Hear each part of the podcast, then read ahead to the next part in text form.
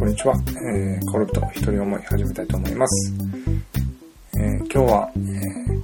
何か悩みがある時に人に相談をしに行った時の、しに行く時の心のあり方についてお話したいと思います。えー、例えば、まあ、自分が何か悩みがあったりとか、決めかねることがあった時に、まあ、誰かに相談したり、すると思うんですけども、その時に、その人のその、その人に話したら、いろんなアドバイスとか、こうした方がいいとか、ああしなさいとかって言う、言ってくれると思うんですけども、その言葉をそのまま受け取るのではなくて、やはりその言葉に触れて自分が何を思ったか。例えばその人が、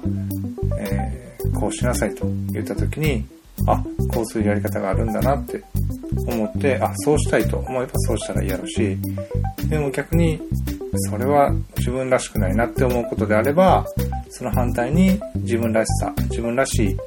答えがあると心が教え、心の真ん中が教えてくれてるので、それに思いを馳せるとそこに答えがあると思います。つまりまあ、その人の相手の意見をそのまま鵜呑みにするのではなくて、その言葉に触れて何を自分が思ったか、そこに思いを向ける、心を向けると、そこに必ず答えがあると思うので、こに自分らしさがあると思うので、それに心を向けてみてください。ありがとうございます。恋人一人思いでした。ありがとうございます。